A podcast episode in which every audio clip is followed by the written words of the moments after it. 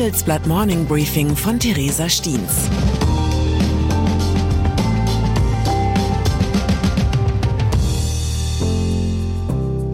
Guten Morgen allerseits.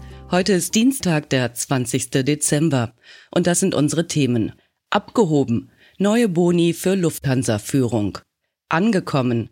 Langsame Paketlieferungen zur Weihnachtszeit. Ausgemustert. Die Problempuma der Bundeswehr. Nach einer kurzen Unterbrechung geht es gleich weiter. Bleiben Sie dran. Die Welt steht vor gewaltigen Herausforderungen. Zum einen die Energiewende voranzutreiben und gleichzeitig den Klimawandel einzudämmen. Und auch der Energieträger Wasserstoff gewinnt weltweit immer mehr an Bedeutung. Doch wie geht es weiter? Erfahren Sie mehr auf dem Handelsblatt Wasserstoffgipfel 2024 am 12. und 13. Juni in Essen.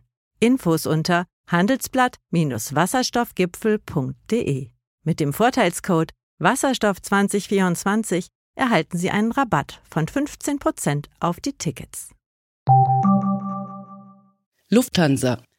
Erinnern Sie sich noch, als damals die Flughäfen dieser Welt stillstanden und die Airlines wegen der Pandemie um ihre Existenz bangten? Ein Bild, das angesichts vollbesetzter Ferienflieger wie aus einem fernen Traum zu stammen scheint. So geht es offenbar auch Lufthansa-Chef Carsten Spohr. Laut Recherchen unserer Luftfahrtexperten sollen er und sein Vorstand für die Jahre 2021 Bonuszahlungen in Millionenhöhe bekommen. Eine Zulage, mit der nach Handelsblattinformationen wohl nicht alle im Unternehmen einverstanden waren. Pikant ist vor allem, dass die Fluglinie rund 9 Milliarden Euro staatlicher Hilfen bekommen hatte, um es durch die Corona-Zeit zu schaffen. Eigentlich ein Ausschlusskriterium für üppige Erfolgszulagen für die Chefetage. Außerdem hatte die Airline ihre Belegschaft in den Krisenjahren um rund 30.000 Arbeitsplätze reduziert. Ob Spors variable Vergütung tatsächlich legal anfechtbar sein wird, ist unklar. Ein Sprecher des Unternehmens sagte, die Zahlungen seien ein Langfristbonus, der erst ab 2025 ausbezahlt werden solle. Lufthansa-Chef Spohr hatte in den Krisenjahren auf einen großen Teil seines Gehalts verzichtet. Übrig blieben für 2021 nur rund 1,6 Millionen Euro. Ob rechtswidrig oder nicht, die Vorgänge bei Deutschlands größter Airline lassen mich an ein beliebtes Video der Jugendkultur denken. Darin stellt ein junger Mann die Frage, die ich mir im Fall der Lufthansa Boni auch stelle. Sie lautet, weiß ich nicht, Digga, muss das? Wirecard. Es gibt diplomatischere Formulierungen, um seinen früheren Arbeitgeber zu beschreiben als das Wort Krebsgeschwür. Doch Oliver Bellenhaus ist nicht irgendein Ex-Mitarbeiter in irgendeinem x-beliebigen Konzern. Er ist Grundzeuge im Prozess um einen der spektakulärsten Betrugsfälle der deutschen Wirtschaftsgeschichte, dem Wirecard-Skandal. Klar ist bisher, dass mehrere Milliarden Euro, die der Konzern angeblich besaß, nicht da waren, wo sie sein sollten. Wer dafür verantwortlich ist, versucht derzeit das Gericht zu klären. Und als ehemaliger Wirecard-Statthalter von Dubai hat Bellenhaus Redebedarf. Bei seiner Vernehmung gestern sagte er, die Sache war von Anfang an ein Schwindel. In Brüssel haben sich die EU-Mitgliedstaaten auf eine neue Deckelung für den Gaspreis geeinigt. Die Grenze liegt jetzt deutlich niedriger als von der EU-Kommission ursprünglich vorgesehen. Der Preis soll immer dann gesenkt werden, wenn er drei Werktage lang über dem Wert von 180 Euro pro Megawattstunde lag und gleichzeitig 35 Euro oberhalb des Weltmarktpreises. Die Wirkung des Instruments ist allerdings umstritten, denn es gibt Befürchtungen, dass so der Anreiz gesenkt wird, die Energie nach Europa zu liefern. Dann wäre das Gas zwar billig, aber auch irgendwann nicht mehr vorhanden.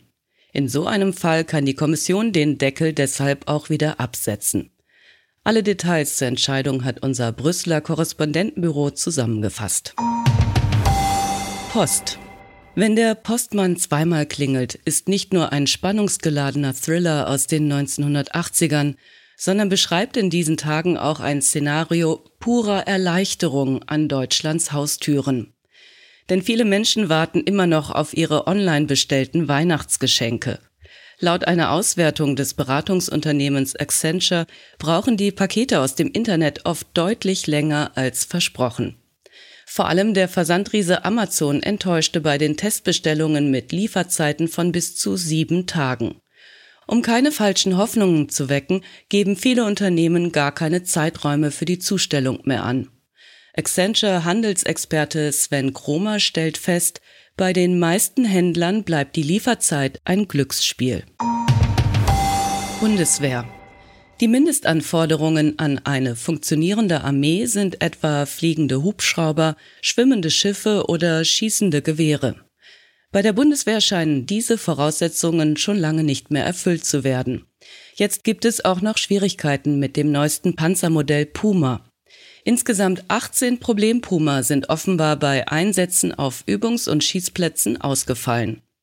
Eigentlich sollten die neuen Panzer die Truppe modernisieren und das bisherige Modell Marder aus den 1970er Jahren ablösen. Doch wo die neue Technik versagt, muss die alte herhalten.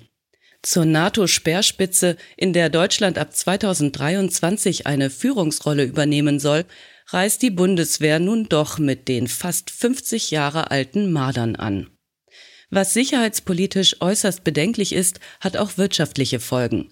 Die Bundeswehr will vorerst keine neuen Puma-Modelle mehr beim Produzenten Rheinmetall bestellen.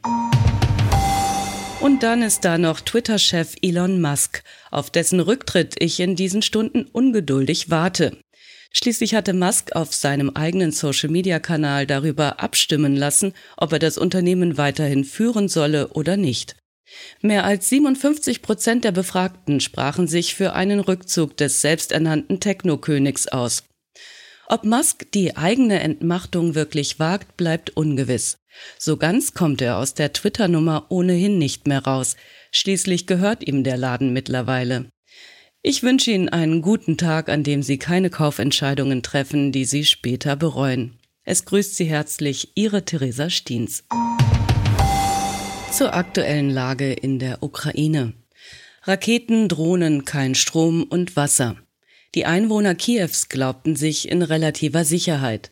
Doch nun ist der Krieg zurück. Softwaredesignerin Tanja Contoro erlebt gemeinsam mit ihrer erst wenige Wochen alten Tochter Raketen, Drohnenangriffe, Kälte und Dunkelheit. Putin will Belarus tiefer in den Ukraine-Krieg ziehen. Alexander Lukaschenko hatte sich lange gegen Russlands Forderung gewehrt, doch der belarussische Diktator steht ökonomisch mit dem Rücken zur Wand. Muss er Putin nachgeben? Weitere Nachrichten finden Sie fortlaufend auf handelsblatt.com/Ukraine. Das war das Handelsblatt Morning Briefing von Theresa Stiens, gesprochen von Wiebke Bergemann. Wie geht es weiter mit der Europäischen Union? Präsidentschaftswahlen in den USA, EU-Parlamentswahlen, geopolitische Krisen und wirtschaftliche Schwierigkeiten. Wir suchen Lösungen für diese Herausforderungen. Am 19. und 20. März auf der digitalen Europakonferenz von Handelsblatt, Die Zeit, Tagesspiegel und Wirtschaftswoche. Über die Zukunft Europas sprechen wir mit Bundeskanzler Olaf Scholz, Wirtschaftsminister Robert Habeck und vielen mehr. Kostenlose Anmeldung unter europe20xx.de.